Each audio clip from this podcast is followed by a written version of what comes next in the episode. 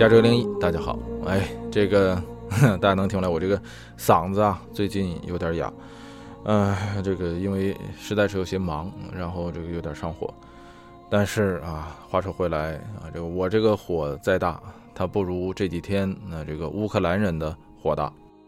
哎，在这个北京奥运会顺利闭幕之后啊，这个俄罗斯和乌克兰终于是打起来了。当然了，对于乌克兰来说啊，这不叫打仗啊，这叫做挨打。就像前几年刚开放二胎的时候，这国内有些朋友咨询我说：“你看，你不有个哥哥吗？啊，说你们小时候兄弟俩之间是不是总爱打架啊？说一旦有孩子多了，这这个这个孩子之间是不是总会冲突？”我就跟他说：“我说我说这你这就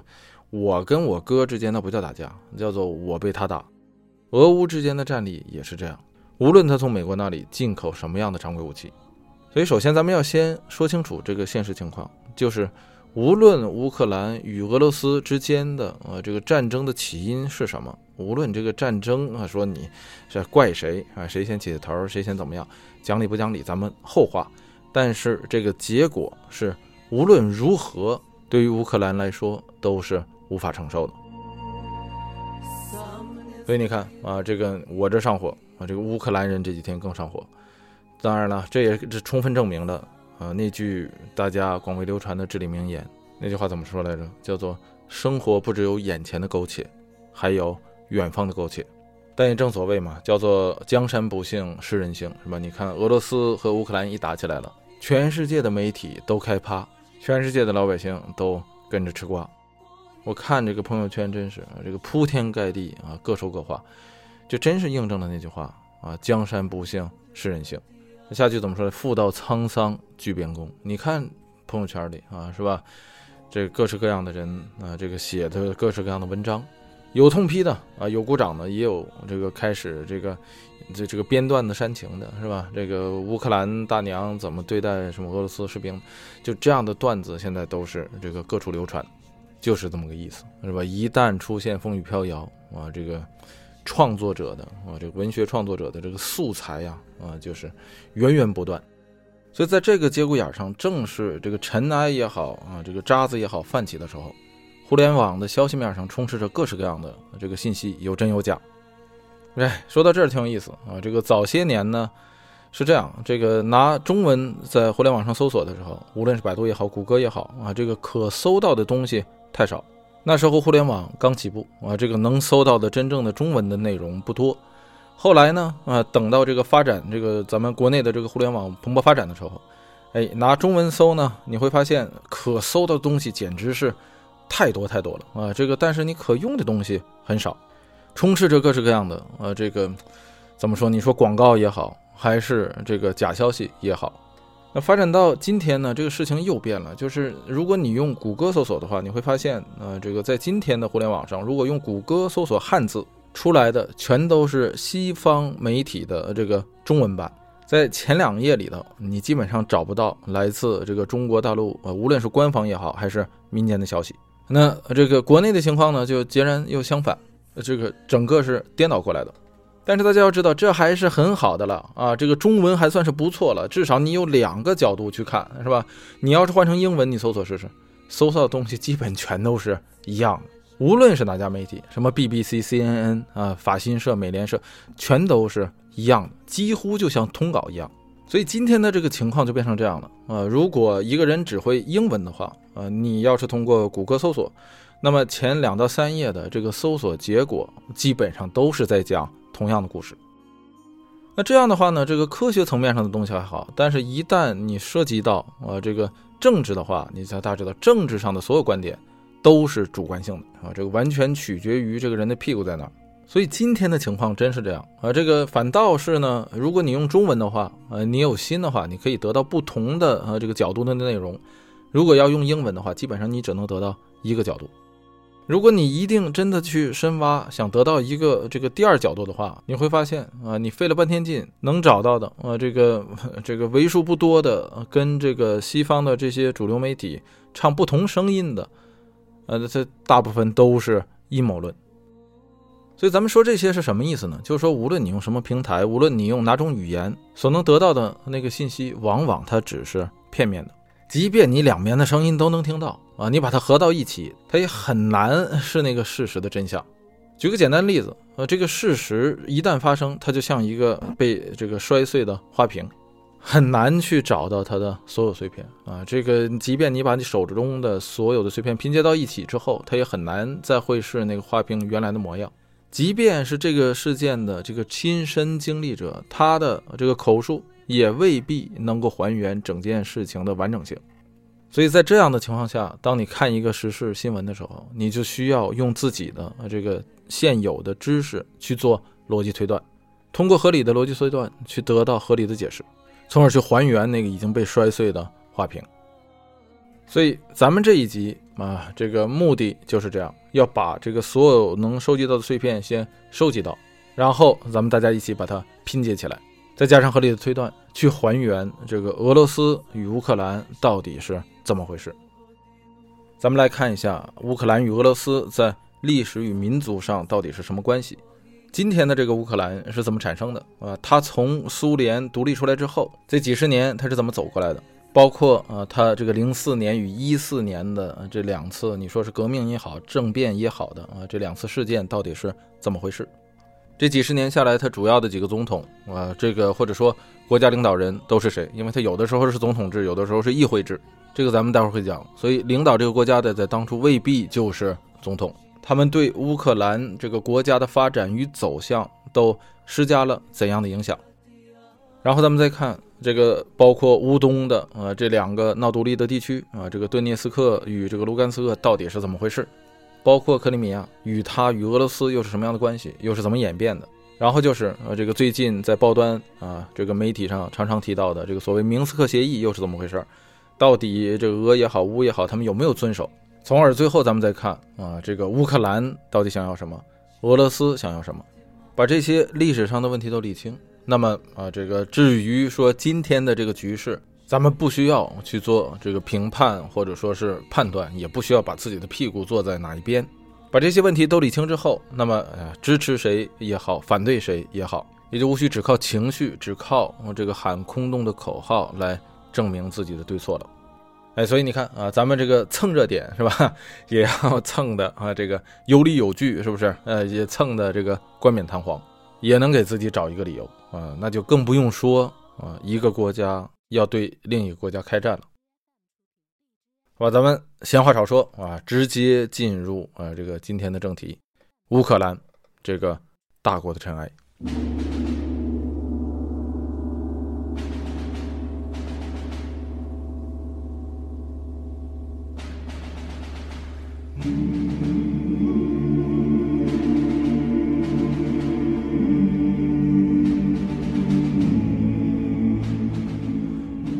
在这个乘坐呃这个时光机回到历史中去之前，咱们先来回顾一下，在这个俄乌开战的十天之前啊，这个十天之内都发生了什么事？这个战争是二月二十四日打响的，呃，那在二月十四日，也就是情人节这一天，美国关闭了驻乌克兰首都基辅的大使馆，并且把这个使馆内的外交人员转移到这个乌克兰西部的利沃夫市。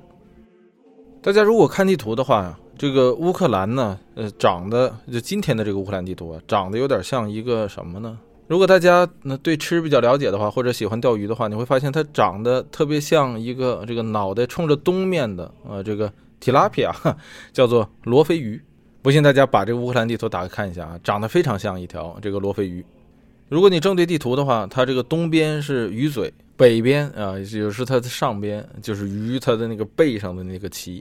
哎，这个西边是鱼的尾巴，南边也就是它下边靠着黑海这边，呃，就是它两个有水的那个鳍啊。当然现在就只剩一条了，因为这个克里米亚半岛现在已经在实际意义上不属于它了。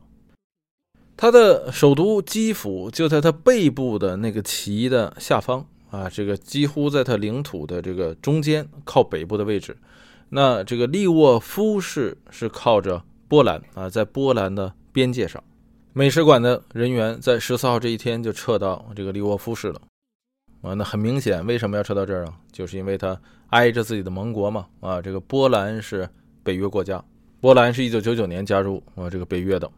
这边美使馆的人员刚撤，到了这个四天之后，二月十八号，乌克兰东部顿涅茨克的这个地区的领导人普希林表示说，要安排七十万的这个平民撤离到俄罗斯境内。其实，乌克兰东部，也就是这个顿涅茨克所在的这个地区啊，叫顿巴斯地区的啊，这个战斗一直在打。呃，当然了，双方一面是乌克兰的政府军，另一面是这个反抗势力。这个战火呀，零零星星，哩哩啦啦，从呃这个二零一四年打到现在，一直没停。同时，俄罗斯的官方也表态说，已经在俄罗斯的边境内啊安排好了接待工作，并且设置好了临时的营地，说足以容纳超七十万人。靠近这个顿涅茨克，也就是乌克兰东部的这个俄罗斯的这个地区，叫做罗斯托夫州。俄罗斯称呃，这七十万难民来了就住这儿。然后紧接着的第二天，这个二月十九号。俄罗斯的这个普京在克里姆林宫与这个白俄的总统卢卡申科一起观看了这个核战略的威慑力量演习。俄罗斯的演习部队啊，包括海陆空，什么北方舰队、黑海舰队啊，这个南部军区及以及它的这个天空军啊，或者说是这个太空军啊、火箭军，都参加到了演习之中。而就在演习这一天啊，这个乌克兰的总统泽连斯基向这个普京这个要求会面。按这个乌克兰总统泽连斯基的话讲说啊，我这是为了和平啊，这个我在我在追求和平啊，这个见面的地点俄罗斯你可以自己选。但是这一天克里姆林宫没有做出任何回应。然后紧接着到了这个二月二十一日，普京就在这个克里姆林宫主持召开了一个叫做这个讨论顿巴斯安全问题的啊这个俄罗斯联邦安全会议。俄罗斯联邦其实就是俄罗斯的全称啊啊！这个安全会议呢是通过电视直播的。随后啊，这个普京马上发表电视讲话，说正式承认啊什么呢？就是顿涅茨克与这个卢甘斯克人民共和国这两个在乌克兰东部的省份，并且在电视讲话中啊，这个普京顺便这个批评了一下列宁同志，说列宁缔造了呃这个现在的这个乌克兰。那这里面在历史上具体怎么回事，咱们一会儿再说。就在这个普京刚发表完演讲之后，美国呀、欧盟啊、英国宣布制裁啊，这个制裁不是制制裁俄罗斯，而是制裁呃这个顿涅茨克以及卢甘斯克这个乌克兰东部独立的这两个省份。然后紧接着德国就宣布啊，他要又又又又一次的中断这个北溪二号的天然气管道项目。其实大家也知道，这个北溪二号啊早就建完了，现在只是在这个认证和审核过程中啊。这个德国宣布再次停止。同时，联合国表态啊，这个现在的这个秘书长啊，大家知道啊，这个古特雷斯他是这个葡萄牙人，他表示呢说，这个俄罗斯的这个决定侵犯了乌克兰的领土完整。然而，很显然，俄罗斯并没有理会这些声音啊，在当天，也就是还是二月二十一日。俄政府声称说，乌克兰展开的这个炮击行动击毁了俄罗斯在呃这个乌克兰边境的一些安全设施，并且有五名这个乌克兰的士兵啊想要这个越过边界进入俄罗斯，已经被俄国军队击毙。由于乌克兰东部的这两个地区一直在这个打仗啊，所以他说这个事情到底是不是真的啊？这个无从考证。但其实啊，是不是真的，到这一天的时候，二月二十一日的时候，已经不重要了。普京说：“啊，这个他所承认的这两个这个乌东独立的地区，并非其军事控制的这个范围地区。咱们上面也说了，乌东这两个地区一直在和乌克兰的政府军打仗。啊，他们真正控制的那个军事地区，只占这个他们自己声称的这个地区的三分之二，还有很大的面积其实是在这个政府军的控制下。俄罗斯的这个表态，或者说普京这句话，其实很重要。”因为正是这句话，给了俄罗斯在未来几天，也就是二月二十四日正式出兵乌克兰的一个重要理由。紧接着第二天啊，二月二十二日啊，这一个特别的日子，因为大家知道，今年的 二月二十二日是吧？是二零二二年的二月二十二日，星期二啊，同时还是农历的正月二十二。就在这一天。啊，这个俄外交部宣布与这两个呃，这个俄呃乌东的两个地区建立大使级的外交关系。这两个地区现在承认它为独立国家的，在全世界一共有四个。他们两个之间当然是互相承认，然后加上俄罗斯和这个南奥塞梯，一建立了这个大使级的外交关系之后啊，这个俄罗斯呃，这马上表示说将向其提供军事援助。两天之后，时间到了这个关键的一天，也就是开战的这一天，是二零二二年二月二十四日。这一天，莫斯科时间凌晨六点整，普京发表了一个长篇的电视讲话。这个电视讲话呀，呃，总共上万字，全文在网上都能找到啊。这个大家如果感兴趣可以看。那咱们在这里啊，简单给大家总结一下，它主要讲了什么。这早上六点起来啊，这一万多字的演讲可以分成这么几个部分。第一个部分就是俄罗斯很委屈，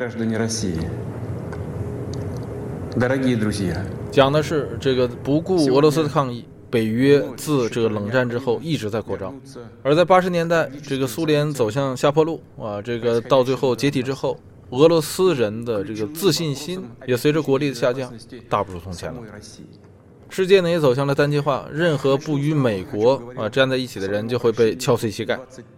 二战之后的胜利成果已经成为了啊这种单极霸权向外扩张的绊脚石。那他也说到了伊拉克、利比亚、叙利亚啊，这些都是这种单极扩张啊，这种世界局势下的牺牲品。普京的话讲说，我们俄罗斯不想成为他们啊，这个我们抱着这种呃前所未有的，这个在苏联时代前所未有的这种开放性，同这个美国与西方合作。但是俄罗斯的这个低头换来的是不断的压榨。所以这是第一部分啊，这个俄罗斯很委屈。紧接着第二部分是什么呢？就是自2014年以来的这个乌克兰的形势。总结一句话，就是乌克兰是小狗。首先说2014年之后，这个乌克兰的那个政变夺取政权是非法的，这个选举如同作秀。乌克兰政府罔顾之前对这个乌东地区许诺的这个和平，这八年以来一直在这个卢甘斯克和顿涅斯克这个所谓这个顿巴斯地区啊，这个有效的组织以政府行为的这个叫做种族灭绝。现在这个词儿当然已经基本上被滥用了，所以俄罗斯为了保护自己的同胞，有必要将这个乌克兰去军事化、去纳粹化。它这里主要指的是这个新纳粹运动，但是这个新纳粹运动在乌克兰有，在这个西欧也有啊，在俄罗斯也有，哎，甚至在美国、在北美也有。这是啊，这个第二部分啊，就是乌克兰是小狗。然后紧接着就是第三部分，叫做本是同根生。就说这个亲爱的这个乌克兰同志们啊，你们的这个父辈祖辈啊，曾经跟我们一样啊，这个同这个纳粹作战。保卫我们共同的家园，但你看，你们今天保卫的这个政权是新纳粹主义分子，所以你们赶快啊，这个放下武器回家啊，该干嘛干嘛。最后一部分，第四部分就是这个呼吁俄罗斯全体人民团结起来，俄罗斯的命运啊靠俄罗斯人掌握。这就是他演讲这一万多字的四个部分。他的这个二十四日的演讲啊，其实已经和他二十一日承认这个顿巴斯地区，也就是乌克兰东部的这两个宣布独立的共和国，呃，其实是已经是两件事了。他二十一日的时候就说了，呃，这个俄罗斯会派兵进入这两个呃这个他承认的这个共和国里维和。但是他二十四日的这份演讲就不一样了，这相当于是对乌克兰这个。直接的宣战，从这个外交技术层面来讲，这属于呃，这个按咱们中国传统讲话叫做战斗檄文。这个发战斗檄文呢，呃，是一个国际规范，在动武之前，任何国家在这个对外动武之前，都要这个由领导人出来讲一讲一番话啊，这个是很正常的啊，这是一个正常的操作规范。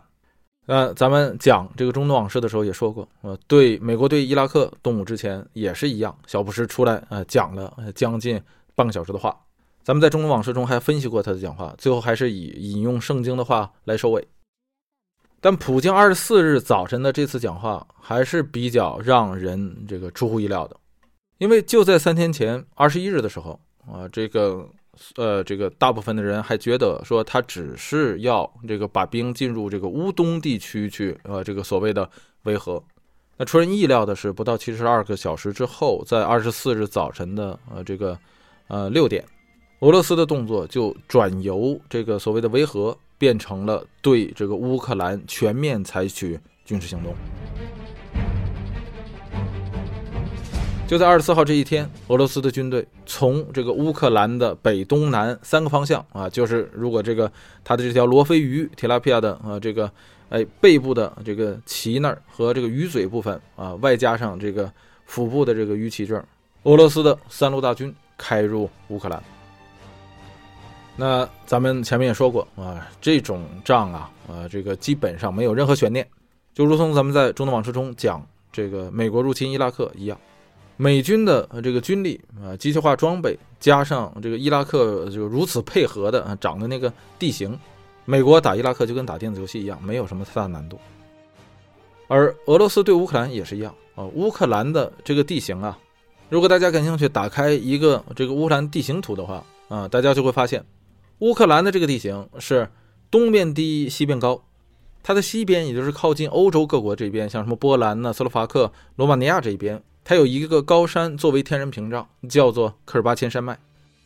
这个山脉使得它的西边对欧洲这边的呃这个地形比较高啊，这个其实也没多高，最高海拔是两千米。而过了这个高地，中部是它的这个主河流，也就是第聂伯河，大家最近肯定常听这个词，冲击出来的一块这个低地。被称作这个第聂伯河低地啊，或者叫做第聂伯河平原。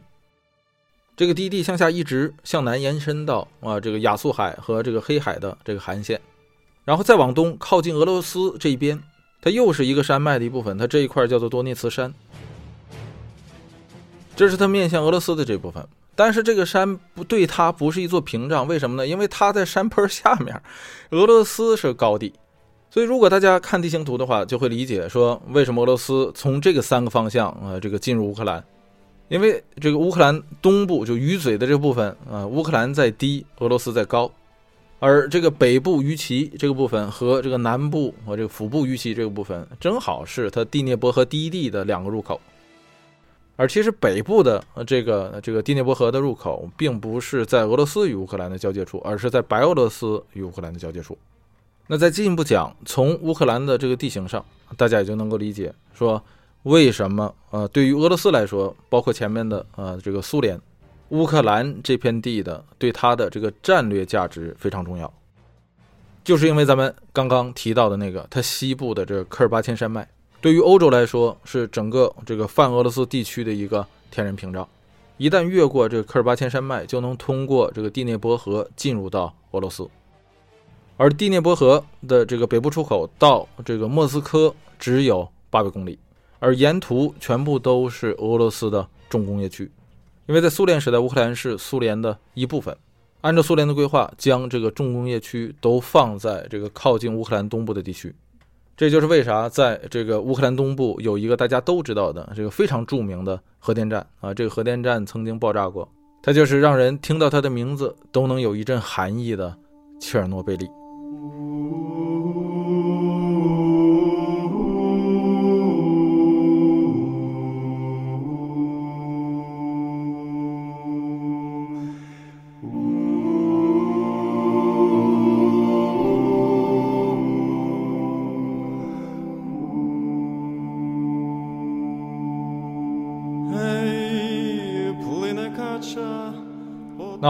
咱们这个前面大概把这个今天的这个局势和这个一些简要的这个基本概念澄清之后，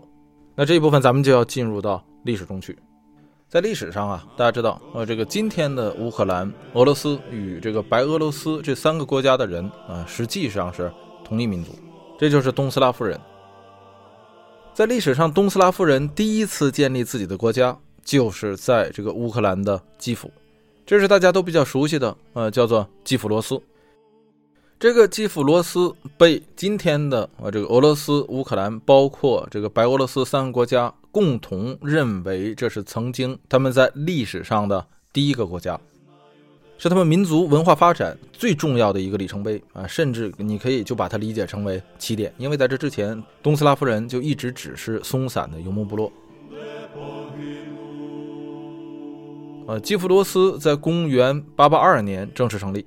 这个基辅罗斯在历史上最大的势力范围，曾经这个西到科尔巴阡山脉，就咱们刚才说到的乌克兰呃这个西部最大的那个山脉；东到第聂伯河，北到今天俄罗斯与芬兰这个南部的交界处，而南边一直到这个黑海北岸，都是它这个所谓基辅罗斯的最大势力范围。因为它面向黑海啊，又是在这个公元八百八十二年这个左右成立，所以看它这个年代，看它这个地理位置，大家就能够想得出来，呃，这个与它往来最密切的，在这个公元九世纪左右的这个时间，那必然就是在它南部的啊，此时的东罗马帝国，那也就是拜占庭帝国。大家知道啊，这个东罗马帝国的这个鼎盛时期是从九世纪末一直到这个十一世纪。基辅罗斯正好在这个时间段里，呃，他受东罗马帝国的影响非常大。那最著名的当然就是这个公元九百八十八年啊，大家都知道的叫做罗斯受洗，那就是基辅罗斯正式转向了这个东罗马帝国的宗教系统，也就是正教啊，那今天叫做东正教。这个咱们在这个中东往事中也讲过。在这之前呢，东斯拉夫人没有自己的宗教信仰啊，这个他们的那个信仰体系和北欧的那个维京人差不多。虽然有这个神话传说呀，有一些这个神灵啊，但是呢，这个没有形成完整的体系。如果要看这个当初东罗马帝国呃对这个呃旁边这个基普罗斯人的呃这个呃描写，基本上那就是茹毛饮血，空有力。有了武力之后，这个东斯拉夫人在向这个比他更发达的地区学习这个这些地区的文化啊，其中它也就包括宗教。那咱们也说过啊，这个当初的这个弗拉基米尔啊，派这个使者考察了这个各地的这个宗教系统，在这个罗马天主教和这个正教以及这个伊斯兰教这个三大系统之中，最后挑了这个东正教，也就是东罗马帝国的这个宗教系统啊。据说啊，是因为这个伊斯兰教这个不让喝酒，所以首先就被排除掉了。这也说明啊，这个东斯拉夫人的确是比较实在，是吧？其实这个欧洲的这个蒸馏酒的技术就是阿拉伯人传过去的，啊，当然当然了，啊，这个他这个阿拉伯人也是从这个古罗马和古希腊的这个文献中发掘出来的。最后在呃这个罗马天主教和这个正教之间选，使者去了呃这个两边最好的这个教堂一看啊，这个。罗马天主教的那个教堂都是尖尖的顶，是吧？这你一看东正教的呃这个正教的教堂，你看东罗马帝国君士坦丁堡的那个索菲亚大教堂啊，那那个那个穹顶啊，回来跟这个弗拉基米尔描述说：“哎呦，那就是天堂！天堂如果在人间啊，这个人间天堂大概就应该是那个样子。”哎，据说就因为这个，到最后啊，这个皈依了正教。大家知道，这个俄罗斯很多女孩子都叫索菲亚啊，十个里头恨不得有俩，因为索菲亚的这个词根 “Sophie” 在希腊语中就是智慧的意思。希腊语中哲学的那个词是吧，也就是英文中哲学借过来的那个词，叫做 “philosophy”，翻译过来其实实际上的本意在希腊语中就是爱智慧。所以按道理，如果大家啊，这个把索菲亚大教堂这个词用这个它的本意去理解，再翻译成中文的话，其实大家这个名字就觉得很很很亲切了，是吧？就叫做定慧寺或者启慧寺，哎，这其实就是这个意思。哎，这块咱们有点跑啊，这个呃，说回来，那咱们前面说的这个意思，其实就是这个今天的俄罗斯、乌克兰与白俄罗斯这三个国家啊，他们的这个人啊民族是一种，他们的起源是。一个，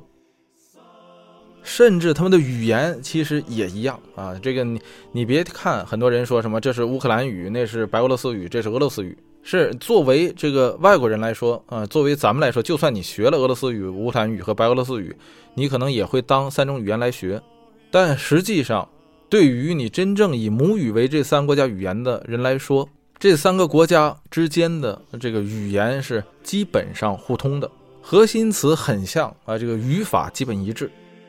举一个不是特别贴切的，但是又特别贴切的比喻，就是呃，这个他们之间的这个差别就有点像这个中国的普通话和这个四川话外加广东话的区别。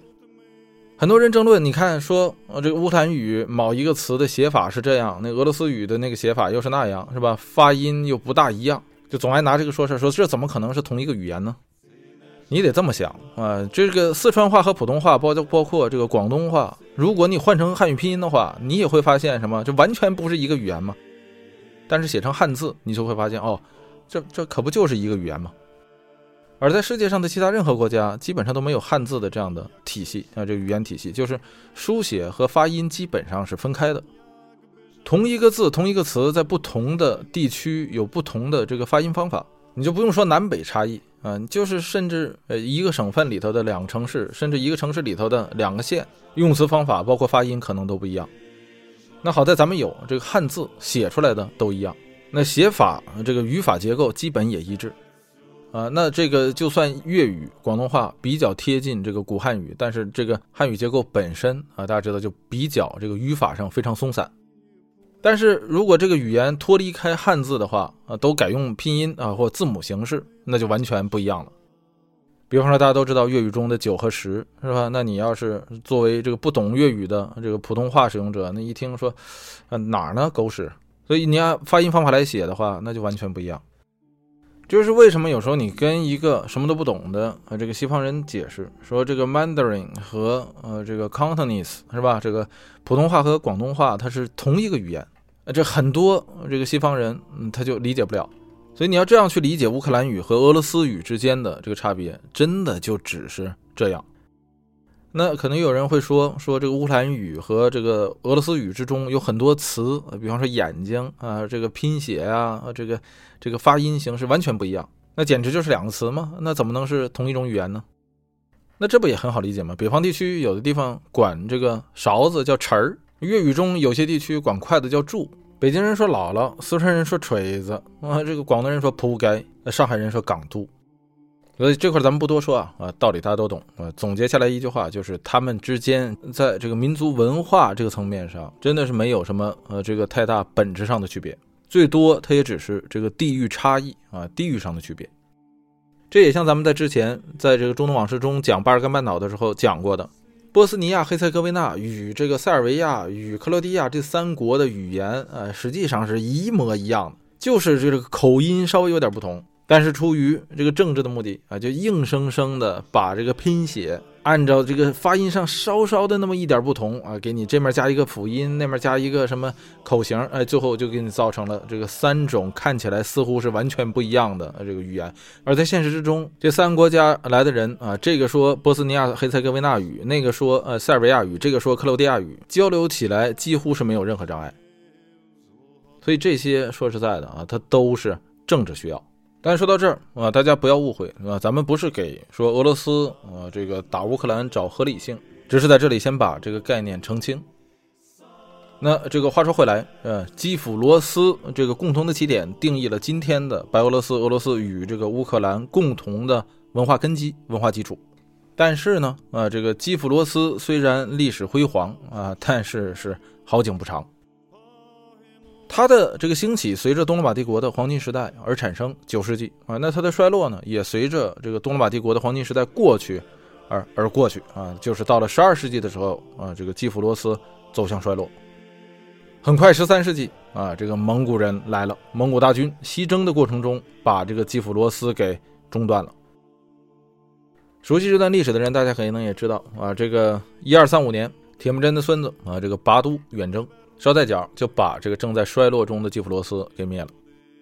这个基辅罗斯呢，大半部分的国土啊，尤其是这个东北部，就被归入了金帐汗国。那拔都的一个兄弟，同样也是铁木真的孙子啊，就封到了克里米亚这块地儿。蒙古人在历史上啊，咱们说过，这个来的很迅猛，呃，去的也很突然。到了一五零二年，这个金帐汗国就彻底的崩塌了。在他倒下去之后，在他的这个遗产中，在他的这个尸体上，这个产生了很多新的这个政权。那第一个啊，当然那就是这个莫斯科大公国。当然了，这个莫斯科大公国也是推翻这个金帐汗国的这个主力之一。那这也就是呃这个沙皇俄国的前身。那与莫斯科大公国合力推翻这个金帐汗国的，那还有一个呃这个小国家，那就是咱们刚刚提到的克里米亚。啊，克里米亚在这之前的几十年成立了。克里米亚汗国，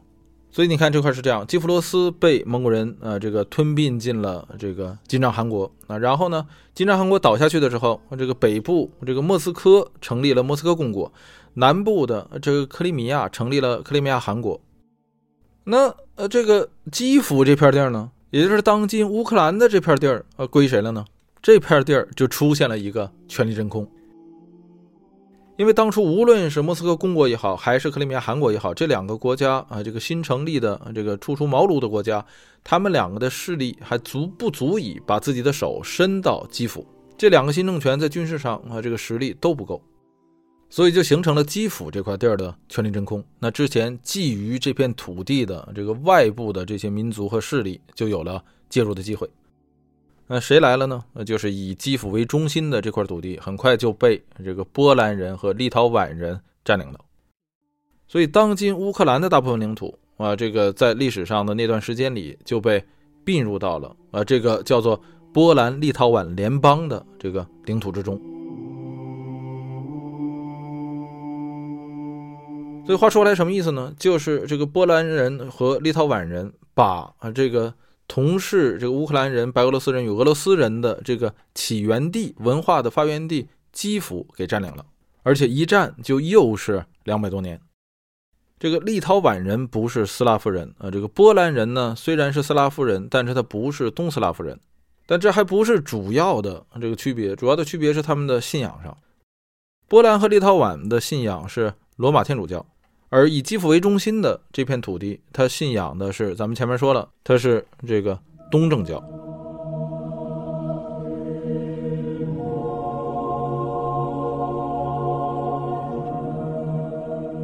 那这个事儿对于这个莫斯科公国与克里米亚汗国来说，他俩谁更看不过去啊？当然是莫斯科公国，对不对？因为这个克里米亚汗国他是这个蒙古人的后裔，莫斯科公国视自己为基辅罗斯的继承者。更何况这个时候，这个东罗马帝国已经亡了。莫斯科公国不光视自己为基辅罗斯的继承者，更视自己为是东罗马帝国的继承者。这个咱们之前也讲过，是吧？莫斯科大公伊凡三世在一四七二年娶了东罗马帝国的这个末代皇帝呃君士坦丁十一世的这个后裔，相当于东罗马帝国的公主为妻。这个公主也叫做索菲亚。从此之后，这个莫斯科公国的统治者视自己为罗马帝国的继承者。也称自己为第三罗马帝国。那到了一凡四世啊，就直接改叫沙皇了。咱们也解释过，沙皇本身就是罗马帝国皇帝的那个称号，凯撒的意思。那你今天啊，波兰、立陶宛，你们两个小子是吧？把人把我祖坟占了是吧？搞一个波兰立陶宛联邦啊，这个又又你们这个信仰又是罗马天主教，跟我们这个东罗马帝国的继承者这个这个政教系统又不一样。还不逐渐改变基辅地区这块这个原有的东斯拉夫人的这些人的这个信仰。你说这事儿这么丢人的事儿是吧？我都叫沙皇了，我能眼睁睁看着吗？于是到了这个十六世纪末，也就是一五九十年代左右的时候，这个呃这个时候的莫斯科公国已经升级成为了这个俄罗斯沙皇国，与波兰立陶宛联邦就发生战争。这场战争啊也就被称为呃这个波俄战争或者叫俄波战争。这场战争一打就是二十来年，一直打到这个一六一八年才结束。打的俄罗斯啊是这个丢盔卸甲啊，就别说这个夺回基辅了，差点啊都被灭了。为什么呢？因为这个时候的这个莫斯科公国也好，或者说啊这个俄罗斯沙皇国也好，它是一个上升时期，刚刚起步。而相比之下，这个波兰立陶宛联邦它是一个鼎盛时期。这个时候的这个波兰军队拥有非常著名的那个波兰骑兵兵种，被叫做义骑兵。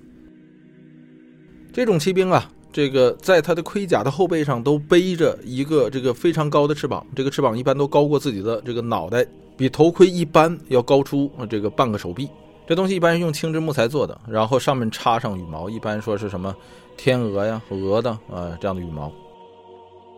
其实如果你看那个图片的话，它的这个东西的你看起来其实有点像咱们中国古时候的那个护背旗。但是它实际上呢，其实并没有太大的战斗作用。它是在这个波兰骑兵这个组团冲锋的时候，给对方一个这个威慑力，并且还会染成不同的颜色。从远方这一群，你想这样的士兵过来啊，这个当初的人就是这个没见过是吧？就感觉很紧张，会会觉得说这是什么东西？今天的人都见多了嘛，说这这不就是维多利亚的秘密吗？从十六世纪末一直到一六八三年啊，也就是这个。呃，奥斯曼帝国那个维也纳之战啊，这段期间里头正是波兰义骑兵的黄金时代，俄罗斯被这个波兰义骑兵惨败，到什么份上呢？一六一零年的时候，莫斯科都丢了。但是这场战争也促成了沙俄产生他最著名的那个王朝，就是罗曼诺夫王朝。一六一三年啊，这个罗曼诺夫王朝成立，开始集结俄罗斯的地方势力。之后，经过五年的时间啊，才慢慢的收复了这个在这场这个波俄或者说俄波战争之中丢失的土地，可却仍未能够收复基辅啊。但是这个俄罗斯与波兰之间的，啊，还有包括当然了，立陶宛之间的这个仇恨就这样结下了。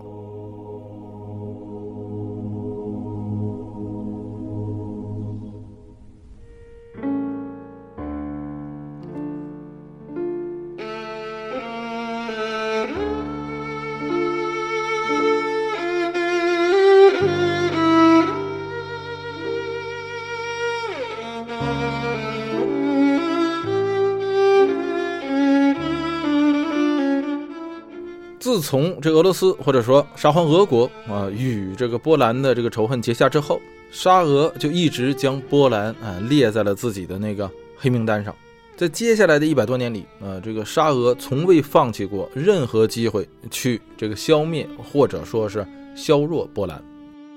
到了十七世纪中叶，就是一六呃这个五六十年代左右的时候，波兰经历了一个所谓大洪水时代。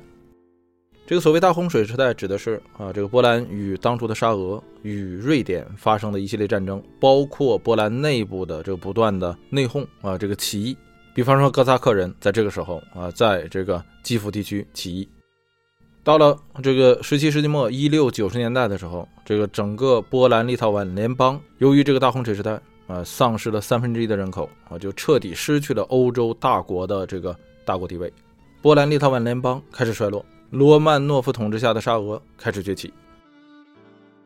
这样到了一六六八年，这个沙俄啊，终于从这个波兰的手里得到了这个，呃，今天乌克兰以东的这片土地，也就是第聂伯河以东的土地，这也就包括坐落在第聂伯河上的基辅。虽然基辅对于沙俄来说，它是一个民族文化符号，但是呃，在这个波兰与立陶宛的统治下呢。基辅它不是一个什么重要的城市。自打被这个波兰与立陶宛占了之后，我这个基辅就被划分给了这个立陶宛的王室。这个城市在这一百多年的时间里呢，没有得到什么商业上的发展。它在波兰与立陶宛联邦下的主要作用就是宗教。大家知道，这个宗教信仰对群体统一性的这个作用是不可小视的。经历过这个波兰与立陶宛统治的一百多年的时间里。以基辅为中心的这片土地，呃，这个很多当地人呃已经不太认为自己与俄罗斯人是一伙的了，因为这里的很多人的信仰已经随着这个波兰与立陶宛改变了。那除了宗教以外呢，那还有文化啊，这个波兰与立陶宛的文化也在不断的这个渗入这个原属于。基辅罗斯的这一片土地，也就是今天这个乌克兰的这一片土地。俄罗斯啊，虽然在这个17世纪中期往后收复了这个第聂伯河以东，但是第聂伯河以西的这一大片土地仍然在这个波兰与立陶宛的控制下。那随着时间的推移，受其影响的也就越深，改变嗯这个自己这个意识的也就越多。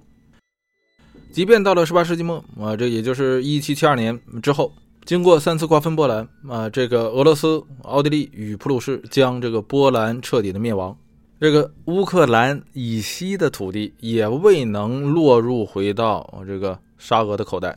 而是归了当初欧洲最强大的王朝，这就是哈布斯堡王朝。所以到了这个波兰立陶宛联邦破碎之后，啊，这个乌克兰今天乌克兰的这块土地就被。分成了两份一份在沙俄统治下，另一份在哈布斯堡王朝的统治下。那这样的情况下，呃，这个原属于一片地区的，也就是今天乌克兰这片地区的这些人，在发展上就彻底走向了两个不同的方向。呃，很明显的是，啊，这个哈布斯堡王朝的统治者要比这个沙俄的统治者要开放的多。并且啊，这个社会制度啊，不得不说要比沙俄进步很多。哈布斯堡王朝拿到了这个今天乌克兰西部的这片土地之后，很快对这片土地进行了这个多处的改革。之前这个波兰立陶宛联邦下的呃这个呃这个奴役制度被废除了，呃大大解放了这个农业的生产力。光是这一点，这个沙俄就比不上。沙俄的这个农奴制度，大家知道一直要到啊什么时候？整整从这儿往后一百年啊，就是一八六一年，这俄国才开始实行农奴制改革。而不光如此，这个哈布斯堡王朝在这个教育上、在宗教上都很宽容。你这片地区的这些啊，这个东斯拉夫人，你爱信啥信啥，什么这个罗马天主教啊，这个希腊正教啊，这个随你信，地位也平等啊。你这个正教不需要向这个罗马天主教汇报。那也正是在呃这个哈布斯堡王朝的这一段统治时间里，今天乌克兰以这个利沃夫，咱们前面说到的那个就美术馆撤离都撤离到那儿去的啊，那个这个城市为中心的这片土地得到了飞速的发展。那这也就。呃，这个与在沙俄统治下的啊，这个基辅是形成了鲜明的对比。你看，同样是一片土地的人们，是吧？你那面看着这面发展那么快，那自然是不好受。同在这一时期啊，这个民族主义风潮在欧洲兴起，以利沃夫与基辅啊这个为两个中心的这个乌克兰，今天乌克兰的这片土地上的这些人啊，产生了自己的。所谓这个民族意识，尤其是在利沃夫的啊这些人啊，这个利沃夫周边的这些人的日子，明显要比在这个呃沙俄统治下的啊这个自己的同胞的日子过得好。到了十九世纪末的时候啊，这一八九十年代左右的时候，在今天乌克兰西部的啊这些当地人开始称自己是乌克兰人。而在这之前，他们在绝大多数场合下都被这个哈布斯堡王朝的其他地区的呃人们称为加利西亚人。这个加利西亚包括了乌克兰的这个最西部，也包括了一部分这个今天波兰的这个东南部地区。这片地区呢，在哈布斯堡王朝看来属于原先波兰的部分，所以也把这一地区称为奥属波兰，把这块地区的人称为加利西亚人，视他们为波兰人的后裔。所以到了这个时候啊，这个原本生活在今天乌克兰土地上的这些土著啊，或者说是东斯拉夫人，民族意识觉醒，在这个时候啊，这个说自己说我们不是啊这个加利西亚人，我们不是荷兰人，我们是什么人呢？更不可能说自己是俄罗斯人。其实，在这之前，也有人管这儿叫小俄罗斯，但是加利西亚的这些这个东斯拉夫人不这么认为。更何况这个时候，这个沙俄的关系和哈布斯堡王朝也不好。哎，所以称自己为乌克兰人，我们是乌克兰人。那那这个乌克兰是怎么来的呢？啊，这个词儿，这个词本意就是边界的意思。它这不是有一个科尔巴阡山脉吗？咱们前面说过的是吧？它这又正好是这个欧洲各国与俄罗斯的这个边界处，又是这个奥匈帝国或者说哈布斯堡王朝与罗曼诺夫王朝的交界。当初在波兰与立陶宛联邦的统治下，它也是边界，它是这个波兰与立陶宛联邦与沙俄的边界，所以蛮形象的，是吧？我们是乌克兰人，然后就要求要自治，要把这个加利西亚分成两个独立的这个哈布斯堡王朝的这个独立的自治地区。哎，原先这个波兰的归波兰啊，这但是我们这个呃乌克兰人的土地，这个东斯拉夫人的土地，这应该是归我们这个新的啊，这个叫做乌克兰人。那这哈布斯堡王朝能同意吗？当然是不同意，是吧？啊，这个我听过波兰人，听过俄罗斯人，你这乌克兰人哪来的？那不同意，不同意，那乌克兰人怎么办？那乌克兰人就要组织起来，一组织起来啊，这个事情就要升级了。那这些自称为这个呃乌克兰人的东斯拉夫人就突然使得呃这个奥地利的呃这个统治者们头疼，那想着怎么办呢？啊，于是就在这个一八四八年的这个节骨眼儿，哎，哈布斯堡王朝与之前的已经被灭亡的这个波兰的贵族们达成了和解，说你看这样，我这个加利西亚这块地儿呢，呃，这个最近比较闹啊，我呢也没时间管。哎，那这样吧，我把这个加利西亚的这块地儿啊，这个交给你们这个波兰的这些呃遗老遗少们，是吧？你们之前在这儿不已经统治了这个上百年吗？这回我还交还给你们，你们在这自治。那就这样，哈布斯堡王朝的这个政府从维也纳啊，这个挑了一波啊，挑了一波这个波兰的这些一老一少们，然后啊，直接任命成了加利西亚的总督。说去啊，给我管一管这个加利西亚地区。你们在这儿啊，搞了上百年了，之前都没什么事儿。我这拿回来以后，就开始这帮人给我搞事。你们之前怎么管这些东斯拉夫人的啊？现在就给我怎么管，把他们都给我压下去。哎，所以啊，随着这个乌克兰民族主义的觉醒，哎，这个反倒是带动了啊这个波兰的旧贵族势力的崛起。所以到了十九世纪中叶以后，呃，这个乌克兰西部就又换成了波兰人来统治啊。波兰人统治很简单粗暴，你之前搞什么那些没用的是吧？全部给我波兰化。那这种波兰在这个乌克兰西部统治的复辟，又促成了这些这个自认为乌克兰人的东斯拉夫人开始转向这个沙俄的怀抱，心想感情是吧？我还以为你们这个哈布斯堡王朝挺开放的，感情到最后又把我们给划分给这个波兰人了，让波兰人来统治我们，那还不如你们日耳曼人呢。我们本来就是不想被这个和波兰人混为一谈，所以我们才称自己为乌克兰人。好，你现在啊。那这样的话，那我是不是还不如怎么的回到或者说投奔沙俄呢？那好歹我们还都是这个东斯拉夫人，是吧？按咱们讲话，这叫血浓于水呢。那这问题又出现了，你想回沙俄，他就能回沙俄了吗？啊，这个波兰人自然是不会答应。所以往后的日子里啊，一直到第一次世界大战之前啊，这个加利西亚这块地儿啊，或者说乌克兰西部最西部的利沃夫啊为中心的这块地儿。这几十年的主题就是乌克兰人与波兰人的冲突。那这样的情况一直持续到啊，这个一九一四年第一次世界大战爆发。第一次世界大战，沙皇俄国与这个奥匈帝国，也就是哈布斯堡王朝啊，当然准确来说，这个时候叫哈布斯堡洛林王朝啊，咱们不钻这个牛角尖儿。沙俄与他是互相敌对的，而各属两阵营。那这个时候的奥匈帝国是这个加利西亚的这些呃东斯拉夫人，也就是这个自称乌克兰人的这些人，是他们就相当于是第五纵队啊，视他们为内奸内鬼，在与沙俄交战时，对这些境内的乌克兰人疯狂的镇压。所以当沙俄的军队最后攻入加利西亚的时候，当地的这些乌克兰人视他们为王师，但是在这个最后一刻，奥匈帝国撤离的时候啊，在这里处决了上千的乌克兰人。但是不管怎么样啊，这个沙俄最终吞下了这个加利西亚。可是这个好景又又又不长，哈，这个沙俄在这个第一次世界大战末期倒下了，罗曼诺夫王朝啊彻底的覆灭。这就是一九一七年啊，这个俄罗斯的二月革命。这个新成立的二月革命的这个俄国临时政府，其实对这个乌克兰这块的地儿给予的给予的这个自治权是非常大的，所以就在这个时候。啊，这个乌克兰今天的这个基辅成立了这个乌克兰最高的一个行政机构啊，在乌克兰语中叫做中央拉达。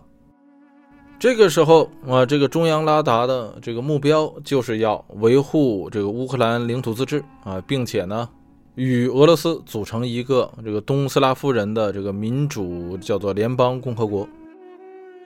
他这个算盘打的还挺好的啊，可是啊，这个这个局势就又又又又变了，因为二月革命之后紧接着的就是俄国十月革命，那个二月革命的俄国临时政府就彻底的被推翻了，这个政权中心在基辅的这个中央拉达啊，乌克兰的中央拉达拒绝将乌克兰的自治权交还给新成立的布尔什维克政府，那就直接宣布了独立。那这也是乌克兰在过去啊这个近千年的历史中头一次啊，这个这片地区成立了一个独立的，那是属于当地人的政权。这么一个被当地呃这些呃东斯拉夫人称为乌克兰的呃这样的一个国家，就突然在一九一七年年末出现了。那这个时候的布尔什维克政府能饶了他吗？啊，所以于一九一八年立即向基辅推进。所以，原本这个乌克兰人与俄罗斯人在第一次世界大战之前，包括第一次世界大战之中啊，所建立的这种互相的共同认同，就随着俄国的十月革命与乌克兰宣布独立，彻底的闹掰了。哎，这个时候的这乌克兰的中央拉达开始向西求援，但那是第一次世界大战的尾声啊，谁愿意救你啊？各国是死的死，伤的伤啊，都已经累得不行了。再者说，就算有人愿意拉你一把啊，这仨瓜俩枣的他也够不上，是吧？远水他也解不了近渴。咱们之前说了，莫斯科离基辅才八百公里，所以很快基辅就被布尔什维克占领。那乌克兰的这些旧势力，这些这个中央拉达的人就开始向西撤离，就跟今天啊，就咱们前面说的那个美食馆的那个撤离路线基本上是一模一样，也是向西撤离到了这个利沃夫附近。并且在那里啊，宣布成立叫做西乌克兰人民共和国，它的首都就是利沃夫。咱们刚才说了，这个利沃夫加利西亚这块地儿，呃，是哈布斯堡王朝让荷兰的旧贵族来统治。那你这个西乌克兰一成立，呃，马上这个当地的波兰人不干了。而这个时候，在这个西乌克兰共和国的再往西，这个原先这个波兰的属地。这儿呢，经过三次瓜分之后，这个大部分原属于波兰的地区归给了这个之前的普鲁士，现在已经是德意志帝国了。在这个德意志帝国的政权下，这个波兰这儿的旧贵族也形成了一种这个相当于自治的傀儡政权，也被称为波兰摄政王国，或或者也可以叫做波兰公国。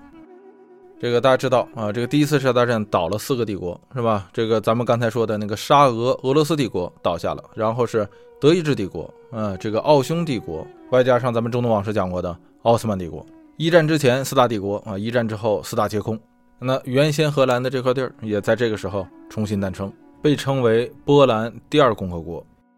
虽然这个时候还没有开巴黎和会，呃，确认这个波兰的重生。但是这儿的势力已经形成了，啊，俨然已经是一个主权国家了。所以西乌克兰一成立，这个利沃夫的这些荷兰人就不干了，不干了，向谁求援呢？那自然就是向自己的啊这个母国求援。这个利沃夫的波兰人开始向波兰求援。这个时候，波兰的领导人是他历史上非常著名的那个领袖，叫做约瑟夫·毕苏斯基。这个毕苏斯基很明白。这个西乌克兰，如果波兰人不去战，那么苏俄必然就会去战。总之，他不可能有成为独立国家的这个选项。所以，很快没等苏俄打到这个西乌克兰，波兰人就率先吞掉了这块地儿。到了一九一九年七月，啊，这个波兰正式吞并了啊这个西乌克兰。那后面一开巴黎和会啊，西方各国一承认啊，这块地儿利沃夫为中心的这块地儿就正式归给了这个新成立的波兰第二共和国。那这就动了谁的奶酪啊？啊，或者说谁最不高兴啊？肯定就是这个时候的苏俄。俄罗斯人一直认为这块地儿是自己的呀，是吧？只是说呃，这个基普罗斯之后就再也未收回到自己囊中。结果好啊，你波兰人是吧？又近水楼台了，那我怎么办？管波兰人要，波兰人自然不给，是吧？自蒙古人走之后，这块地儿就是我们的，不给。所以，同年一九一九年，波兰与苏俄的战争爆发，史称波苏战争。波苏战争，这个苏俄的目标是要拿回，或者说至少拿回西乌克兰这块地儿，而波兰人的目标啊，是不光要保住西乌克兰这块地儿，还要让这个被这个苏俄吞掉的原来的基辅的这块地儿也要闹独立。那这个战争的结果呢，就是苏俄差点胜了，那，最终还是失败了。那后来这场战争被这个波兰以西的国家啊，包括美国描述成呢是波兰在这一年拯救了整个欧洲。即便苏俄当初也并没有表明这样的战争目的，但是不管怎么样，这个波苏战争结束之后，双方都遭到了非常巨大的损失啊，这个双方也都没有对对方的这个战俘给予这个该有的待遇。停火之后，这个双方的合约之中，这个苏俄对波兰进行了大幅的这个领土的让步。那波兰呢，也承诺不再支持这个苏联境内的这些乌克兰人起义或者说独立。所以，经历了第一次世界大战之后，这个乌克兰这块地儿再次被分裂啊，这个无论是属于了这个波兰也好，还是这个属于了后来的这个苏联也好，总之都没有属于他们自己。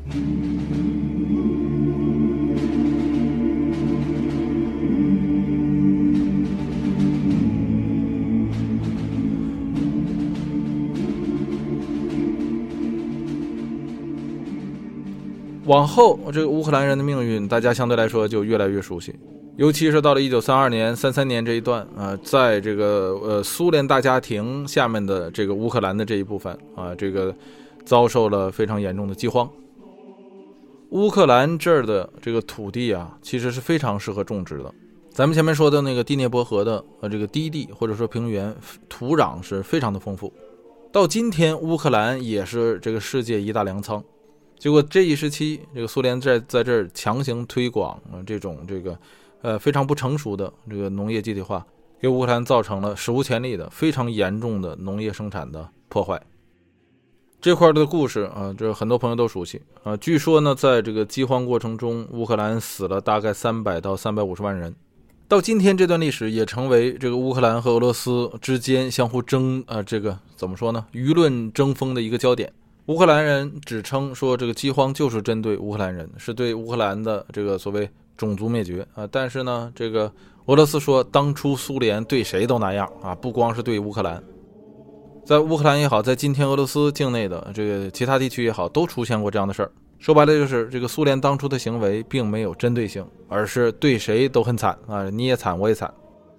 更何况这苏联现在都没了啊，你不你不能让这个我们现在俄罗斯北，所以到今天这也是双方这个互相仇恨的一个斗争焦点。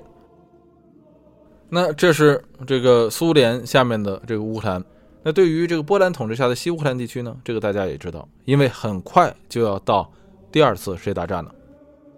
那这块大家就更清楚了，是吧？这就是这个二战期间的这个苏德密约，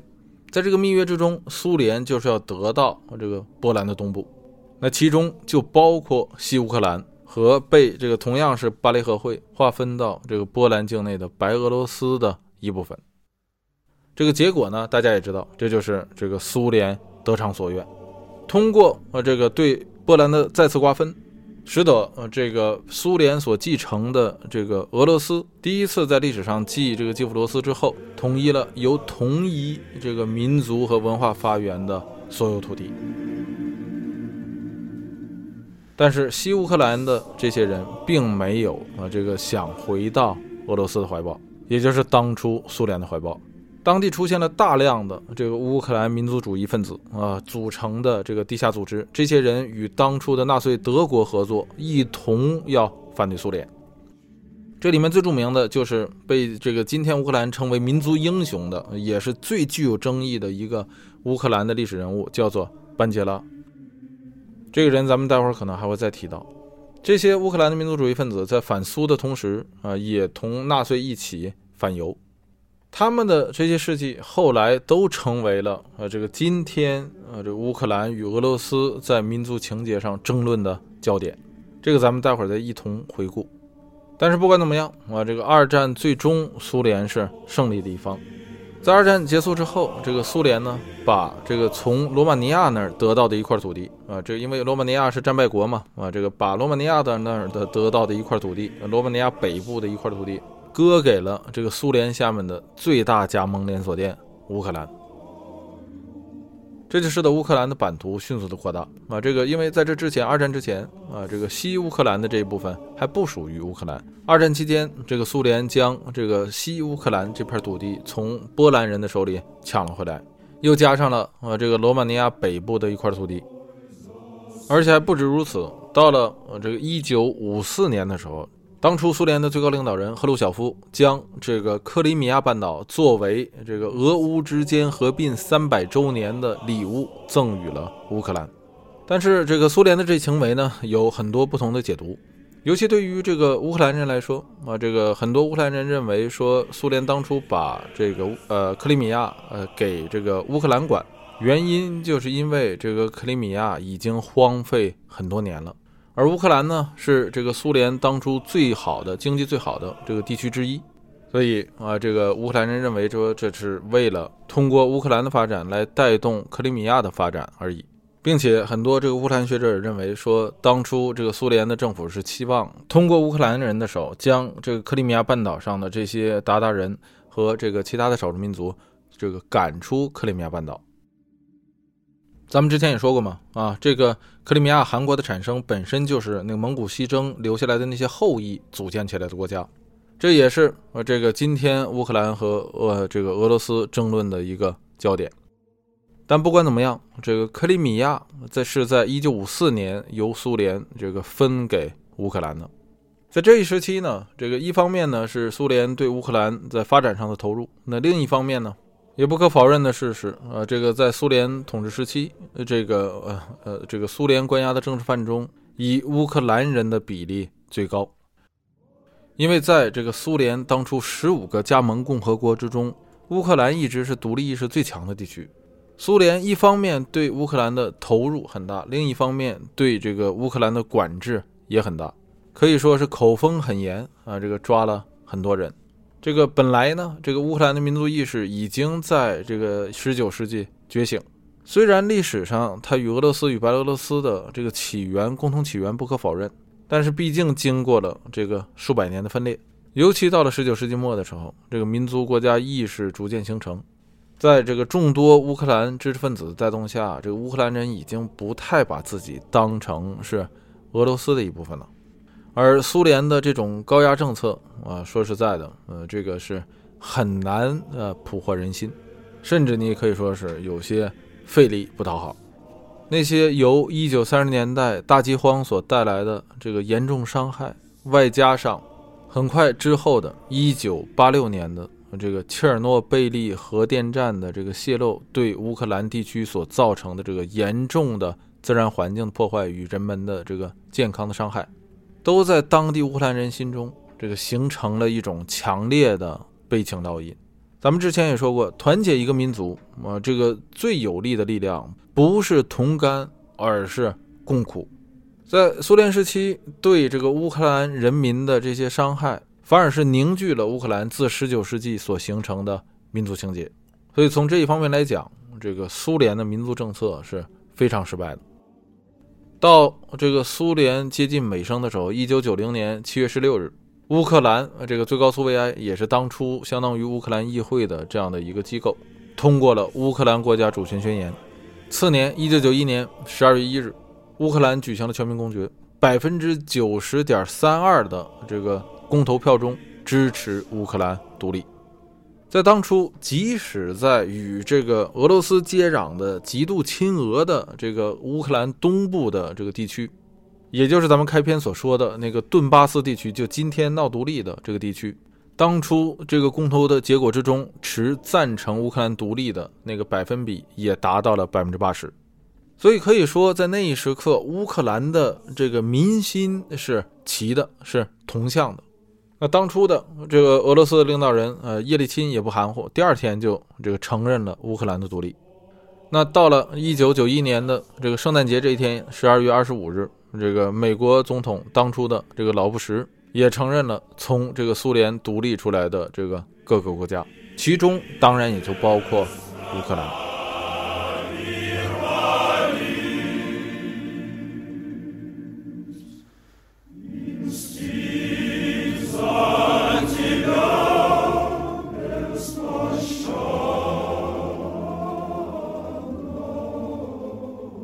哎，那乌克兰这片地，在这个基辅罗斯之后，经历了这个上千年的时间。除了在一战之后，啊，有过那么一小段仅有的几年，啊，这个他觉得自己独立，但是别人都不承认的，呃，那么一个国家形式的存在。如果这也算得上是独立的话，那么除这之外，乌克兰人在一九九一年是第一次真正的有了一个自己的国家，而且这个国家比他原先的，也就是一战时期号称的，呃，自己独立的那个时段。那个版图要大得多。那么，在他独立之后的呃，他的发展又是怎样呢？啊，这个乌克兰人有没有过上自己想要的啊这个生活呢？哎，录到这儿发现 啊，这个时间不够用啊。这个如果说还剩个二十来分钟的话，那我就凑一集了。那但现在我发现，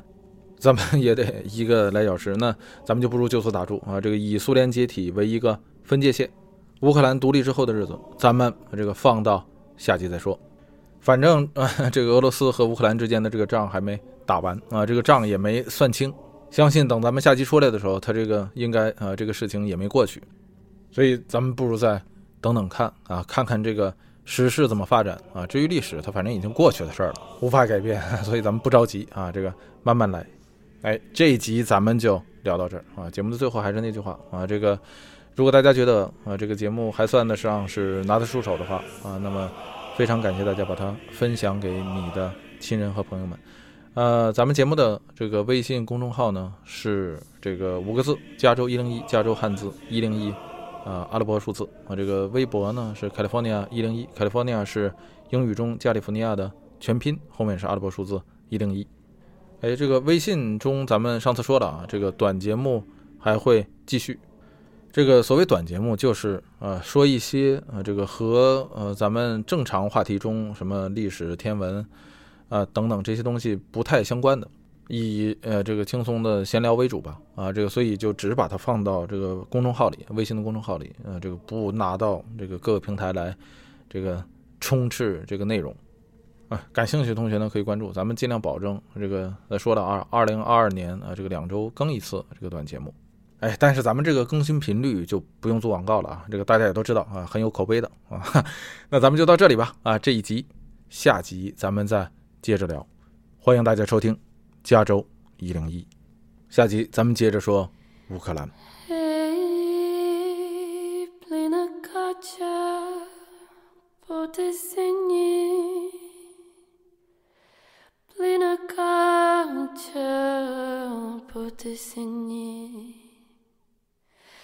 Sam ne znaju de porinu, sam ne znaju de porinu. Hej, porinu žan, čuđem kraju, porinu žan, čuđem kraju. Cine jauti mon kabude, cine jauti mon kabude.